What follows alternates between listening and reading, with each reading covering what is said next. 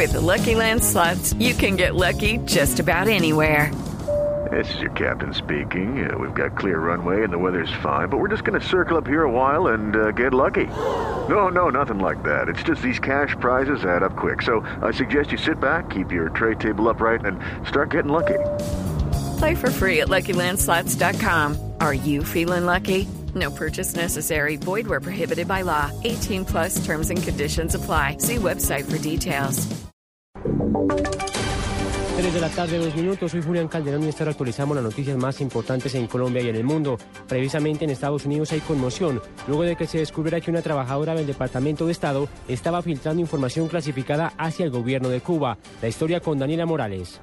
Una exfuncionaria del Departamento de Estado norteamericano, la puertorriqueña Marta Rita Velázquez, fue acusada de haber espiado por largos años para el gobierno de Cuba. Así lo reveló el Departamento de Justicia. Una de las personas que se logró vincular a Velázquez fue Ana Belén Montes, quien se encuentra en prisión con una pena de 25 años, igualmente por haber espiado el gobierno de Fidel Castro por 17 años. Según la acusación, a partir de 1983 Velázquez habría conspirado con otras personas para transmitir al gobierno cubano y sus agentes documentos e información relacionada con la defensa nacional. Esto con la intención de que fuera usada para dañar además a Estados Unidos. Daniela Morales, Blue Radio.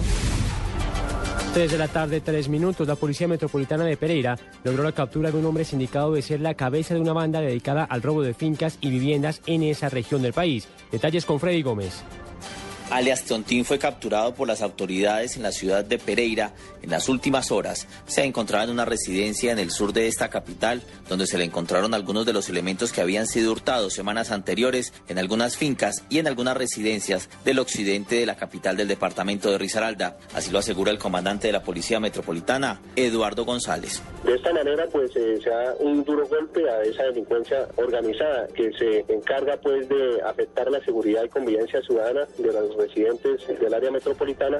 A esta hora, alias Tontín está siendo judicializado y se encuentra ante un juez de garantías que busca legalizar su captura. Este hombre, según las autoridades, dirige a los Cuyabros, una banda conformada por 12 hombres que se encargaban de robar fincas, igualmente algunas residencias en el occidente de Pereira. Desde Pereira, Freddy Gómez, Blue Radio.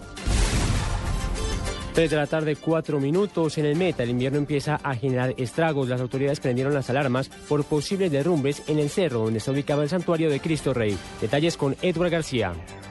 La Secretaría de Medio Ambiente de Villavicencio advierte posibles deslizamientos en el Cerro Redentor, monumento de Cristo Rey, por las continuas y fuertes lluvias que se presentan por estos días en la capital del Meta. Nelson Viva, secretario de Medio Ambiente de Villavicencio, hace la advertencia. Alertamos a la ciudadanía que vive en el lugar que por favor tenga en cuenta que en cualquier momento puede presentar un deslizamiento por acumulación de agua. Se le recomienda a las personas que viven a los alrededores que eviten botar basura porque esto puede ocasionar que las cunetas se taponen y genere los deslizamientos. Desde Villavicencio, Eduardo García, Blue Radio. Noticias contra reloj en Blue Radio. 3 de la tarde, 5 minutos. La cifra está ahora los 9.364 millones de pesos que el órgano colegiado de administración y decisión OCA de La Guajira aprobó para cuatro proyectos de inversión en el municipio de Albania. Los recursos se invertirán en acueducto, saneamiento básico, infraestructura, recreación y deporte. Estamos atentos al papel del ciclista colombiano Oscar Sánchez, que se adjudicó hoy la quinta etapa de la Vuelta Ciclista Internacional a Guatemala y recuperó el liderato del giro que estaba en poder del también colombiano Jonathan Millán. En desarrollo, la denuncia hecha por el presidente venezolano Nicolás Maduro de una supuesta segunda emboscada violenta en el país. Maduro ordenó al ministro del Interior Miguel Rodríguez Torres que detenga a las personas a las que se les encontraron pruebas de un presunto plan de desestabilización. Son las 3 de la tarde, 5 minutos. Quédense en Blog Deportivo.